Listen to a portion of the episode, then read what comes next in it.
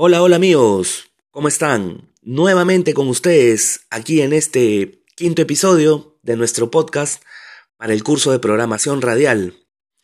Y la data historia de hoy está relacionado a la Liga de Campeones o Champions League.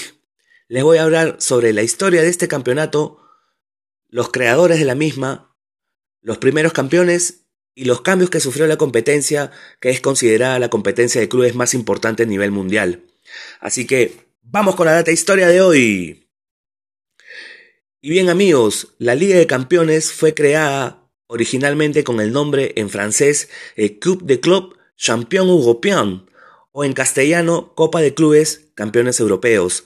Fue creado en el año y en la temporada 1955-1956 por el entonces director del diario francés El Equipe, Gabriel Anot, junto con su colega Jacques Ferrand, el entonces presidente del Real Madrid, Santiago Bernabéu, y el que había sido técnico de la selección que se consideraba la selección más poderosa en ese momento a nivel mundial, el húngaro Gustav Seves.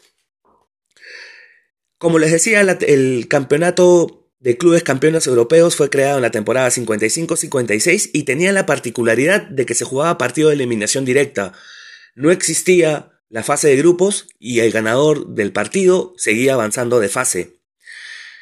El primer campeón de la competición fue el Real Madrid, que le ganó en el Parque de los Príncipes al equipo francés Stade de Reims por 4-3 y fue consecutivamente campeón en las cuatro temporadas siguientes considerándose pentacampeón, ganándole en la temporada 55-56 la primera al Stade de Reims, como ya mencioné, por 4-3, en la 56-57 a la Fiorentina, en la 57-58 al Milan, en la 58-59 nuevamente al Stade de Reims y en la 59-60 al Eintracht de Frankfurt.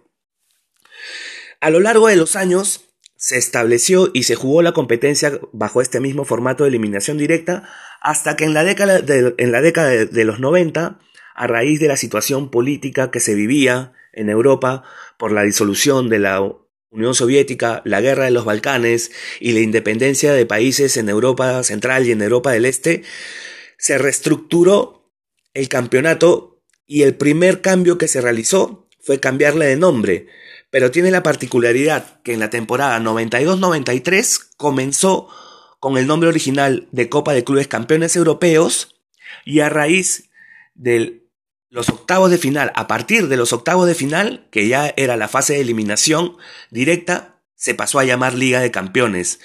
En esta temporada, la 92-93, tiene la particularidad que fue el primer campeonato que se adicionó a la a la fase de, partido de eliminación directa, fue el primer campeonato que se adicionó a la fase de grupos.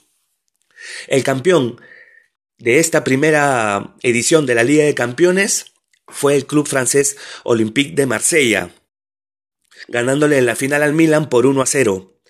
Como les decía, eh, en la temporada 92-93 que se dieron los primeros cambios, tenía la particularidad que solo participaban los campeones de las ligas europeas. Era una competición en la que solo se podía participar si había sido campeón de tu liga local. A partir de la segunda etapa del segundo de la segunda mitad de los 90, más específicamente en el año 1997, se establece el el cambio de que no solamente los campeones pueden participar, los campeones de las ligas pueden participar, sino también clasificaba el subcampeón de dicha liga. Quiere decir que el primer, el campeón, el primer lugar y el segundo lugar accedían directamente a la Liga de Campeones. Y en el año 1999 se adicionó otro cambio más, que ahora hasta el cuarto puesto de la liga local clasificaban directamente, pero dependiendo del coeficiente FIFA. El coeficiente FIFA es un ranking que elabora la FIFA para establecer el nivel del campeonato y de acuerdo al campeonato otorgarle plazas en competiciones europeas. El formato con el que jugamos la Liga de Campeones actual está vigente desde la temporada 1999-2000. Y como dato adicional, el primer jugador en anotar eh, el primer gol de esta nueva edición de la Liga de Campeones fue el jugador nigeriano Daniel Amokachi, recordado por ser el autor del gol de la selección nigeriana a la selección búlgara en el Mundial del 94 que comenzó en su celebración hacer un baile particular y a raíz de ahí todo el mundo comenzó a conocer a la selección nigeriana que luego fue campeona olímpica en Atlanta 1996. Y bueno amigos, este fue la data historia de hoy.